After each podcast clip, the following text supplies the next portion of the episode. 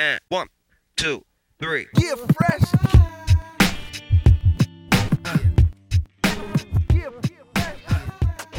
Buenas a todos y bienvenidos a un nuevo episodio del podcast de Cancha NBA.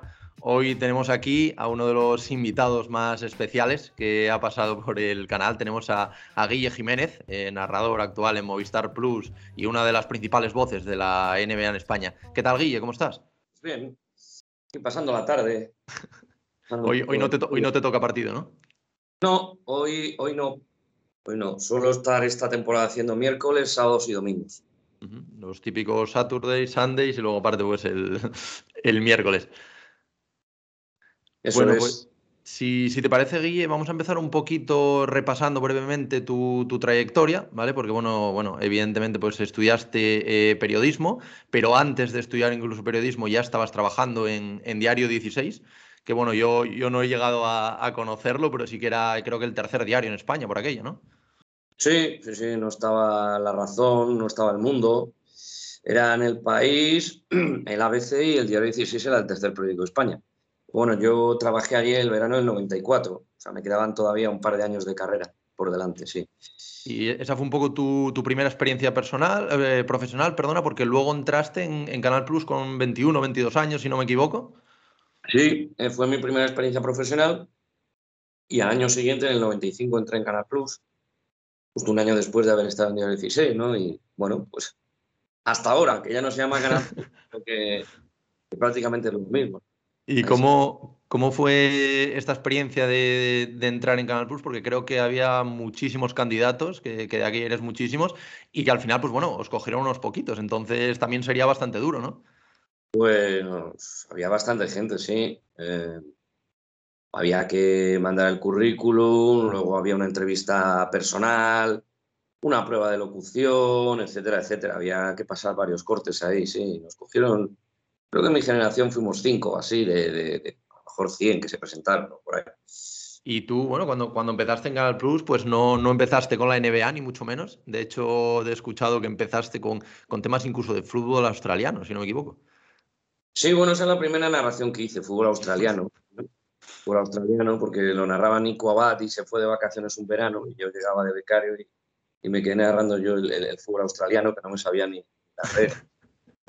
Y luego eh, rugby también, rugby Super 12.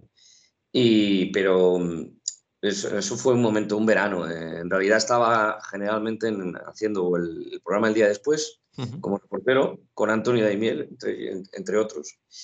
Y, y el programa más deporte. Básicamente a eso me dedicaba.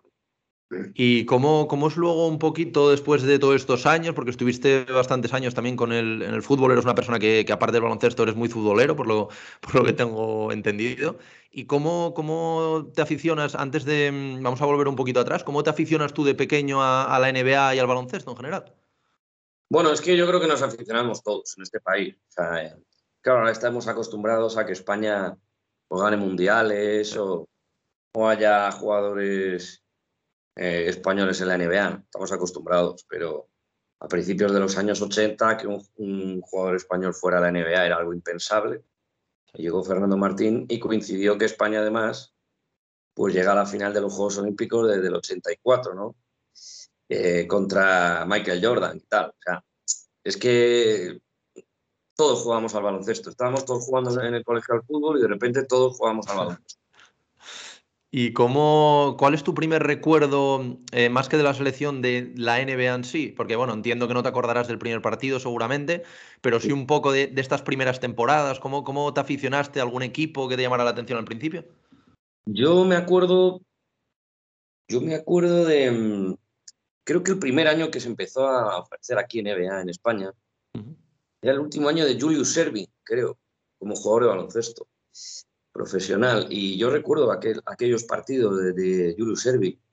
Y bueno, por supuesto, a Karina Abdul-Jabbar, los Lakers. Em- Empezaban en aquel momento los Lakers y los Boston Celtics a tener ya su- sus duelos, ¿no? Y claro, era un boom tremendo, ¿no? Ver jugar a Magic Johnson es que enganchaba a todo el mundo, ¿no? Todo el mundo quería ser Magic Johnson. En el colegio nadie, nadie daba un pase normal, todo el mundo tirar y, en fin, eh, era una locura total, ¿no? Coincidió todo en el tiempo. Y sí, esos fueron mis primeros recuerdos con, con la NBA, ¿no? aquellos jugadores que tantos años después siguen siendo legendarios. Claro, porque al final yo creo que nosotros estamos un poco mal acostumbrados, por decirlo de alguna manera, porque nosotros ahora con bueno, todo, el tema de Movistar, que tienen comprado los derechos, tenemos un partido en directo y, todos los días de la semana. Pero claro, antes eh, yo tengo entendido que era uno, además en diferido y uno a la semana, me parece que era, ¿no? Una semana en diferido, los viernes. Esos programas que hacían eh, Ramón Treset y Esteban Gómez, llamaba Cerca de las Estrellas. era un partido en diferido diferido los viernes, todo el mundo ahí a ver la NBA. Ahora, ahora tenemos un partido cada, cada día mínimo, porque hay que hacemos dobletes. El día de Navidad tenemos dos. El primer día de competición damos dos y luego a partir de semifinales de conferencia damos dos cada noche. Así que estamos viviendo en un lujo que los chavales jóvenes no se dan cuenta. Y luego te dicen, pero ¿por qué dais este partido, elegís esto y no elegís el otro? Claro, es que los chavales jóvenes hay que explicarles que lo de no les va a pasar en la vida, nadie elige nada, ni la casa donde vivimos, ni el coche, nada, nada, ni la novia, es mentira, mentira, no elegimos nada, los partidos tampoco. A ver si alguien que piensa que, quiero dar un Minnesota Sacramento habiendo ese día un Brooklyn Lakers, que es la NBA la que nos dice qué partido tenemos que dar. Parece que todavía hay gente que no lo entiende. Eh, porque, son generaciones jóvenes que están mal acostumbradas, que piensan que siempre ha existido Internet, los móviles y que, que siempre ha habido NBA todas las noches, toda la vida. Pues no. Mm.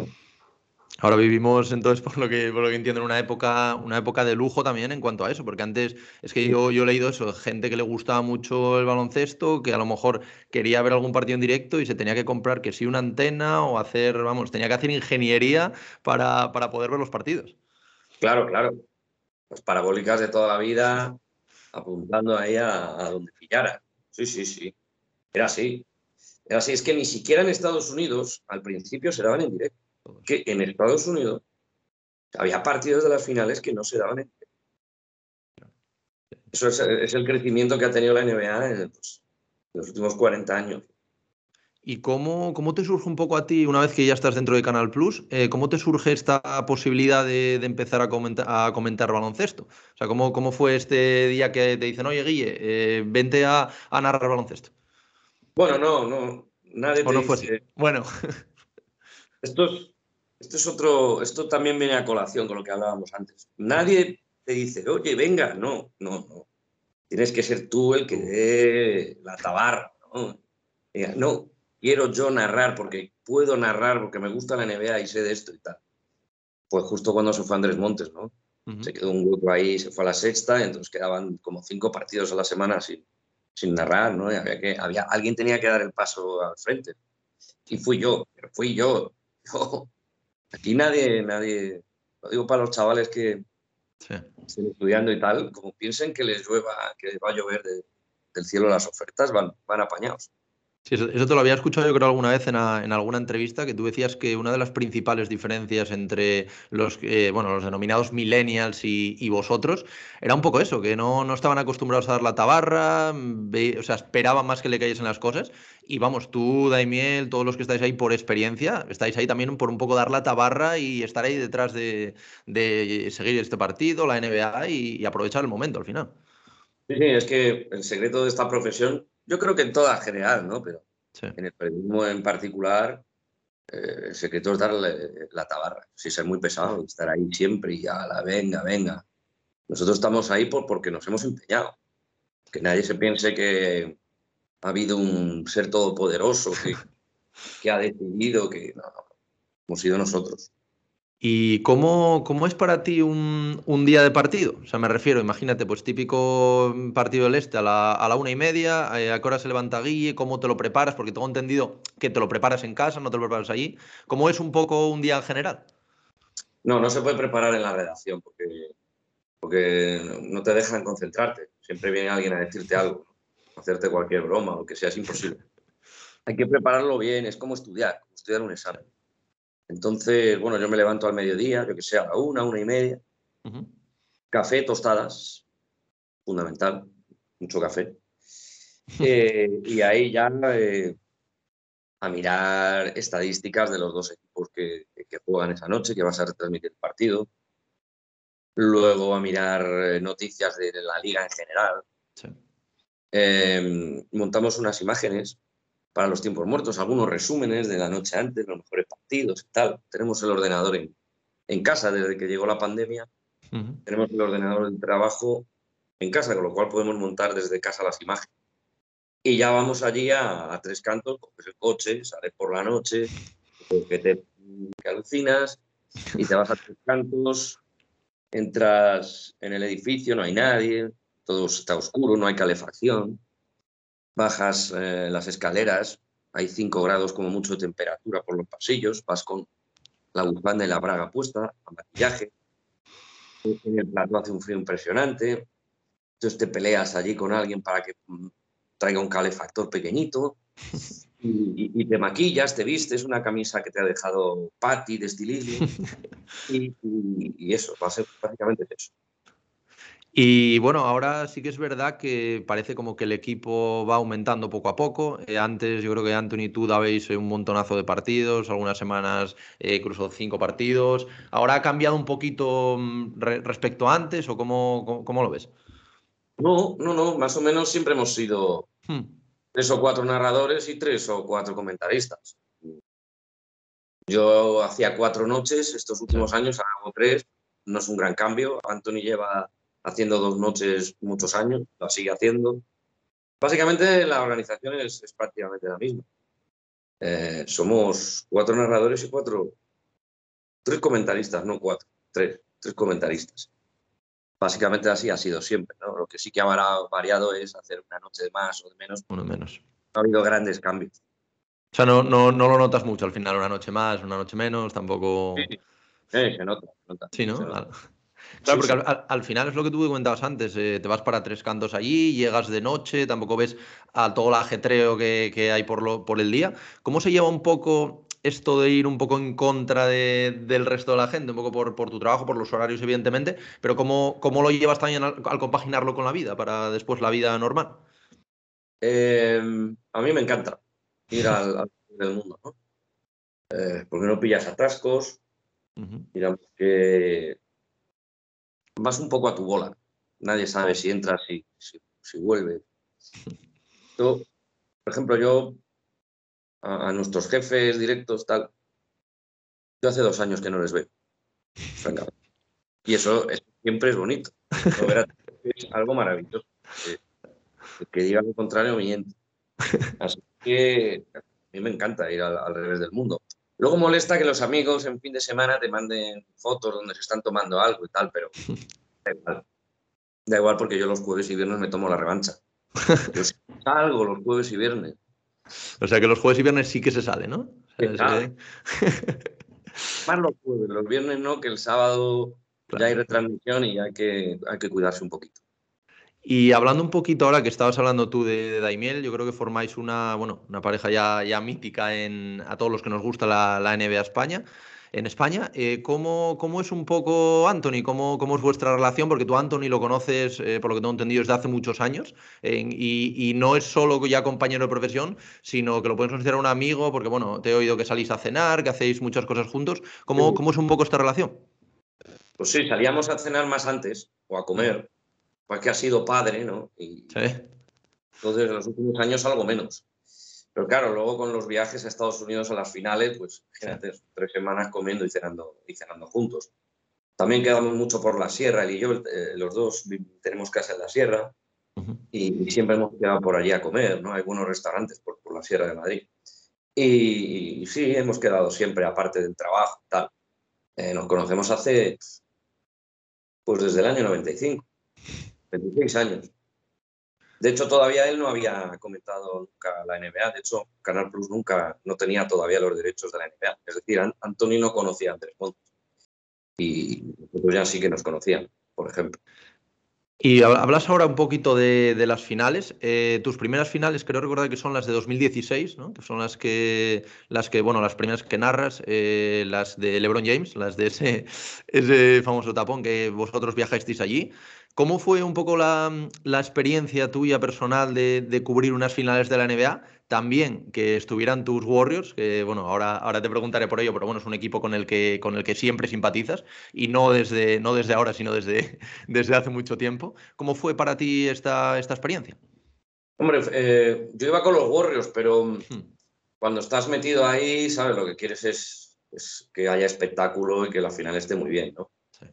Eh, claro, eran mis primeras finales y llegaron a siete partidos, por lo cual acabé exhausto, absolutamente agotado, ¿no? Porque los vuelos de una ciudad a otra, los viajes, la gente no ve esa parte, obviamente no ve esa parte de, del trabajo, pero realmente duro, ¿eh? hay, hay días que no duermes absolutamente nada. O sea, que llegas al hotel, cenas, hacer la maleta y a las 4 de la mañana tienes que estar en, recepción para, para que te venga a recoger el autobús de la organización, para ir al aeropuerto, tres horas de aeropuerto, para la otra ciudad.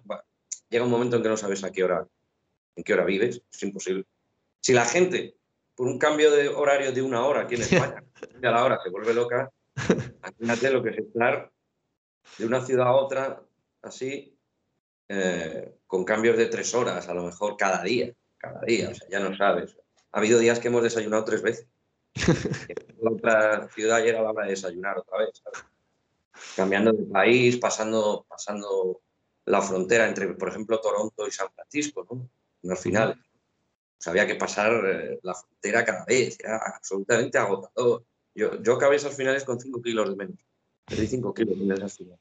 Para que la gente se haga a la idea. Con lo cual las del 16 que llegaron a siete partidos fueron durísimas, pero apasionantes, claro, profesionalmente apasionantes y físicamente, vamos, eh, yo volví como de la guerra. Pero bueno, no, no, no, está mal como finales para debutar, yo creo, ¿no? A nivel profesional sobre todo. Yo creo que han sido las mejores en, sí. en el siglo XXI. Sí, sí, por eso, por eso. Y luego hablando, hablando un poquito, porque bueno, estas dos, dos primeros sitios que te tocan, eh, bueno, San Francisco y luego Cleveland, que bueno, siempre tenéis recuerdos especiales, tanto Anthony como tú, para, para Cleveland, una anécdota también con, con mosquitos, me parece por ahí. o sea, no, no, no, parece que sea una ciudad que, que, os traiga buenos recuerdos en cuanto a estar vosotros ahí, ¿verdad? Cleveland es súper pequeño y es horrible. Es una ciudad horrible. horrible, muy pequeña, muy pequeña miras hacia la derecha, hacia la izquierda y ya está, ya se acabó eso. Y, nada, es horrible, tiene un lago, entonces hay mosquitos enormes por todas partes, es horrible, te comen, te comen. A Anthony casi se lo comen cruzando un puente. Normal que llevaba una sudadera con capucha y se la puso así. Es que se lo una, una manada de, de, mosquitos de esos, los mayflies que son así de grandes. Y, y es horrible. Entonces el, el All-Star de este año es en Cleveland ya hemos estado dos veces en Cleveland. Entonces, que si no viajamos, que a mí no me... No. Bueno, pero so, seguro que después de, de, la pandemia, yo creo que igual os apetece un poquito para, sobre todo, yo creo que salir de la rutina, que igual estabais un poco acostumbrados. Sí, pero no a Cleveland. Pero no a Cleveland. ¿no? Cleveland no. Encima va a haber 20 bajo cero. En Cleveland en invierno hay 20 bajo cero. Lo cual no apetece nada. Eh, por un lado, viajar y cubrir otra vez eh, los partidos desde allí es, es, bonito, mucho mejor que hacerlo desde un plató. Eh, además hace en nuestro plató el mismo frío que hace Cleveland, prácticamente. Pero, pero de verdad que es que Cleveland es realmente desagradable. Es que, pero es que, es que encima te, to te, tocaron muchas finales en Cleveland. Tenemos mala suerte que hayamos tenido finales en Los Ángeles y en Miami y no hayamos claro. podido y ahora tengamos que volver a Cleveland. una broma ya del destino. Claro, claro. Y, y, hablando un poquito de, bueno, aparte de cubrir estas finales, también como tú dices, cubres Solestar, ¿cuál es la, la ciudad eh, que, que, más te gusta o que de, la, de, la, que mejor recuerdo guardas un poco de, de todos estos eventos que, que, has cubierto hasta ahora?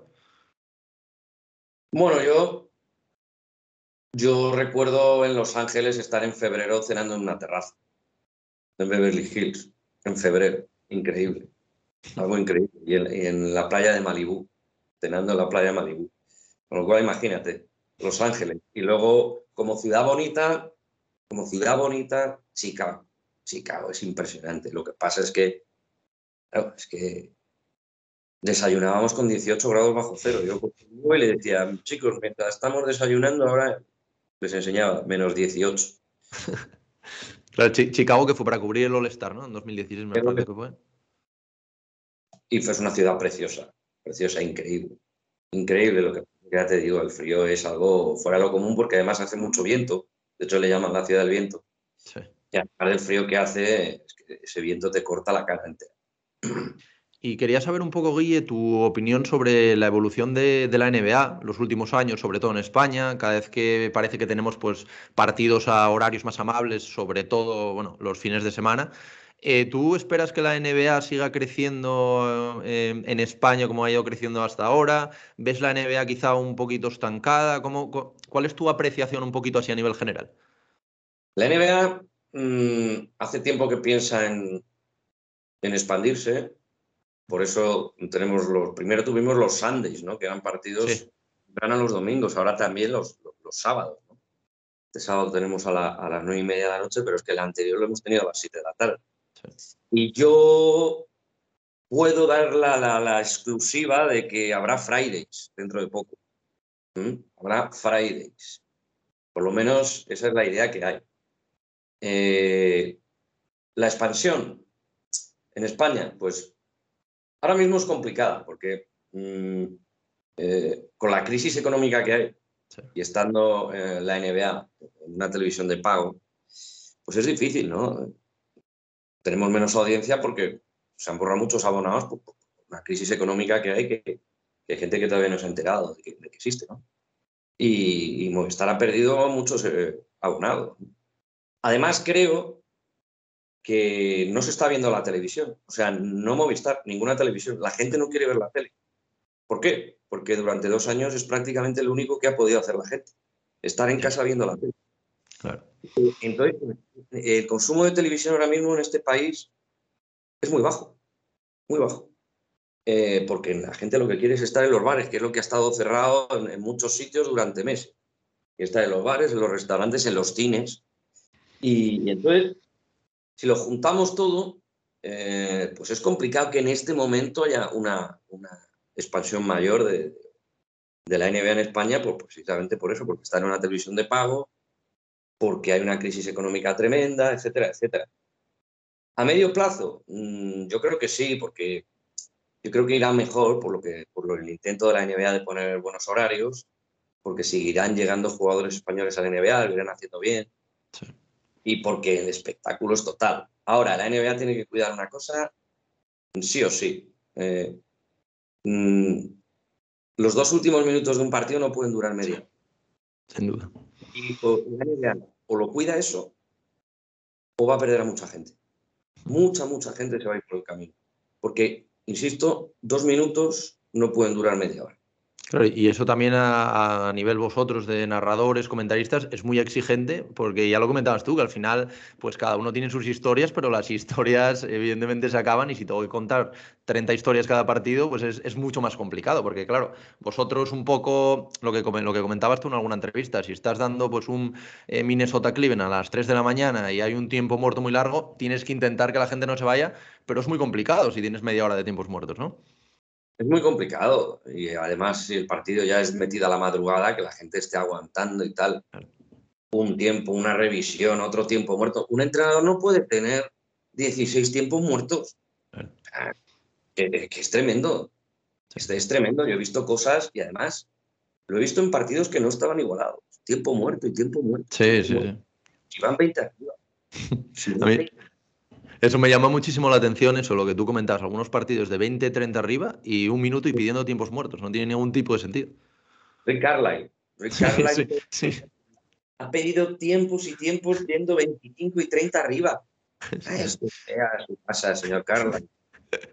Sin duda. Y oye, Guille, eh, quería preguntarte un, poquito por el, por el tema Warriors, eh, porque bueno, ahora evidentemente pues con todo el fenómeno Warriors que, que hubo la, la, última época, pues un tema muy, muy manido. Pero tú ya, tú ya eres de los Warriors desde, desde hace mucho tiempo y me interesaría saberte un poco cómo, cómo empezaste tú a, seguir este equipo, que luego, pues bueno, dio la casualidad y bonita casualidad de que pudiste narrar un montón de, finales, pero ¿cómo, cómo empiezas tú a, ver a estos Warriors y a eh, querer verlos, que te gusten? ¿Cuándo empieza todo esto? Porque, a ver, los Warriors jugaban a, a, lo que se juega en el baloncesto actual, bueno, pues los ataques cortos, muchos tiros de tres, el jugar con pequeños, el small ball lo inventaron los gorros. O sea, pero hace muy mil años con, con Mir Richmond, con, con aquella gente, Chris Mullin, Marchulenis, eh, con Don Nelson de entrenador, hace muchísimos años jugaban a lo que se juega ahora, a correr, tirar mucho, jugar con bajitos, eso lo hacían hace veintitantos años los Warriors ya. Y eso me gustaba a mí. Me gustaba ese baloncesto desenfadado. Y luego llegó la época de, de Monta Ellis, de Stephen Jackson. Eh, recuerdo que Lena Zubicki, Andris Biedrins y, toda esa gente eh, que eliminaron a Dallas en primera ronda de playoff cuando los Warriors habían sido octavos y Dallas había sido el mejor equipo de la temporada regular.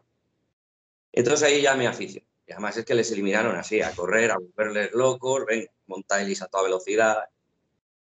Y además, claro, luego veo jugar a un chaval ahí en la, universidad en Davidson, un tal Stephen Curry. Los Warriors, y le eligen en el draft, digo, pues, ya, si ya era de los Warriors. ya claro. Claro, ¿tú llegas a comentar esos partidos, los de la universidad, me parece, o simplemente los veías como aficionado? No, no, yo he narrado algún partido de, de Carry en la universidad, uno o dos, en Davidson, sí, sí. En diferido, sí. lo solía escuchar en verano a toro pasado. Y, sí, sí que me recuerdo narrándole en Davidson. Nada, imagínate, si, si hace lo que le da la gana en la NBA, imagínate la universidad. Es que yo creo que se reía de los, de los, rivales.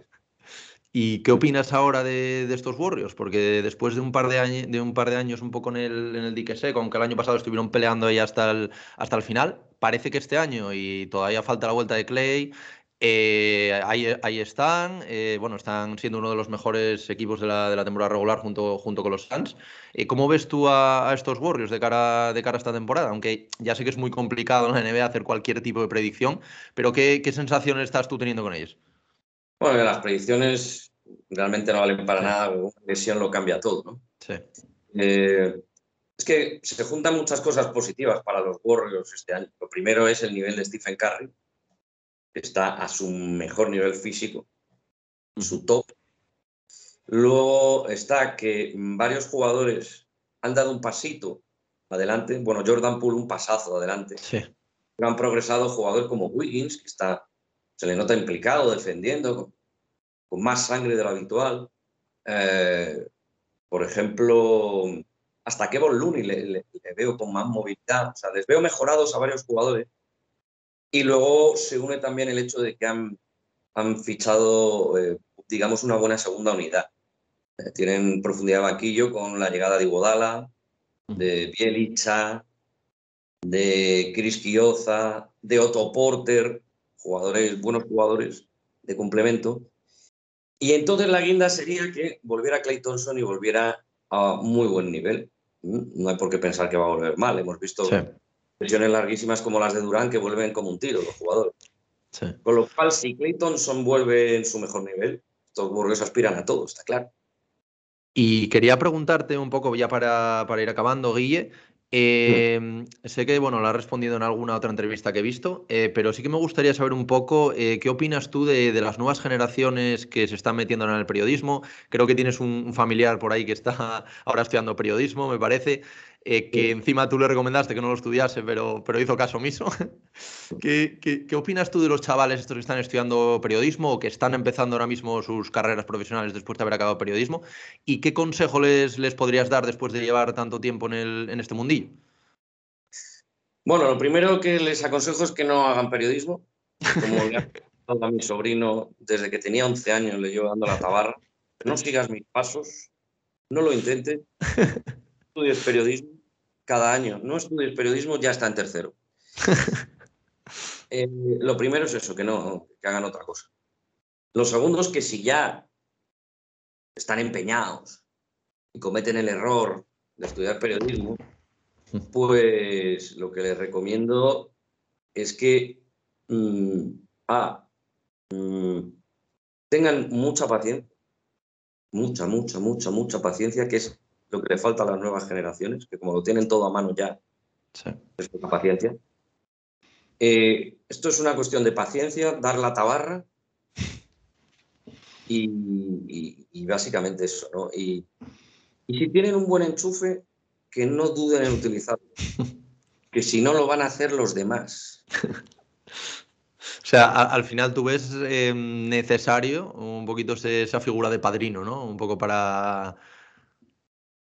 Pero es que hasta para, hasta para reservar en un restaurante. O sea, es que en España ahora mismo todo funciona a base de quién conoces ahí y qué hay de lo mío. Todo funciona por contactos. Bueno, pues en el periodismo más.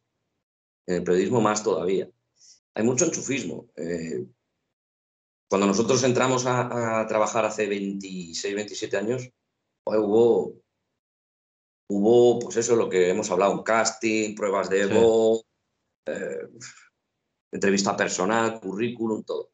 Mm, yo en los últimos años solo veo llegar al hijo de no sé quién, al primo de no sé cuándo y al, suegro de no sé quién.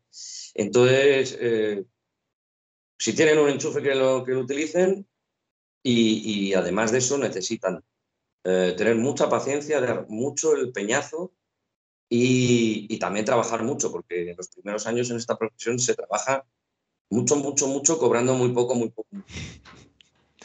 Y bueno, Guille, ya la última pregunta para, acabar.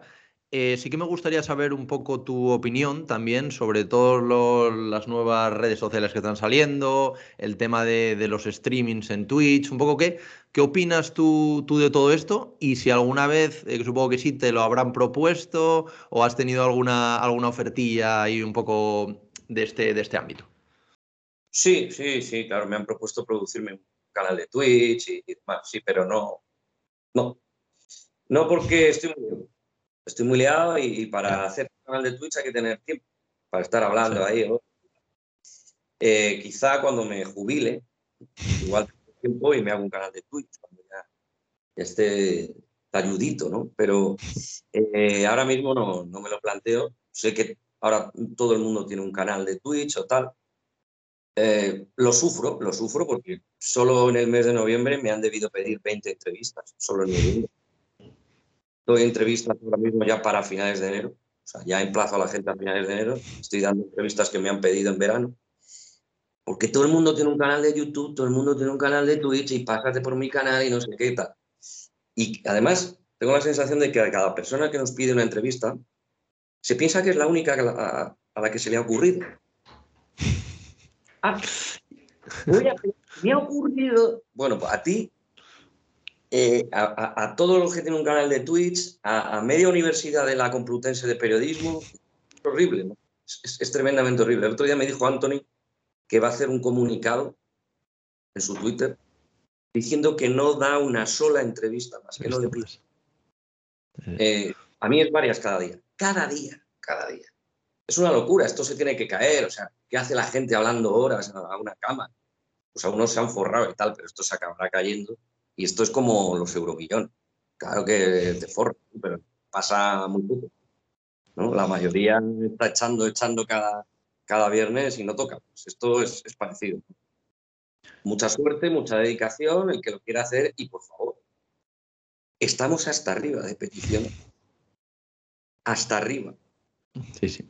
Ya, ya, ya imagino, porque bueno, a, Anthony sí que lo, estoy viendo en, un montonazo de canales cada día y eso, más el, trabajo que tenéis, pues bueno, tiene que, tenéis que estar hasta arriba. Cuesta mucho, cuesta mucho. Vamos, yo ahora te estoy atendiendo a ti, pero, pero hablamos ya hace tiempo, eh, tengo a gente ya, ya te digo, para enero, según vamos pudiendo, porque sí, sí. este es trabajo, nosotros comemos de otra cosa. Nosotros tenemos que trabajar para nuestro canal, que es el que nos paga. Sin duda, sin duda. Bueno, Guille, oye, pues nada, no te, no te quiero robar más tiempo, que también veo que estás un poco fastidiado con el tema de la voz. Sí, sí, claro, por, estar hablando todo el día, efectivamente. Y el frío, el frío que hacen en, tres cantos, en los, en los platós y en los pasillos es terrible. que ahora, ahora tendrás que abrigarte bien para ir a Cleveland, ¿eh? porque vas a, va a ser un poquito de frío ahí. Bueno, Guille, pues oye, nada, eh, no te robo más tiempo. Muchísimas gracias por, haberme concedido estos, estos minutos. Me ha, parecido muy interesante. Y, nada, eso, que, muchísimas gracias y que, y que vaya todo, todo genial y un fuerte abrazo. Igualmente, que vaya, que vaya muy bien. A cuidarse. hasta luego, Guille. Hasta luego. You gotta be aware of the inbounder here if you're Philly. It's off to Leonard, defended by Simmons. Is this the dagger?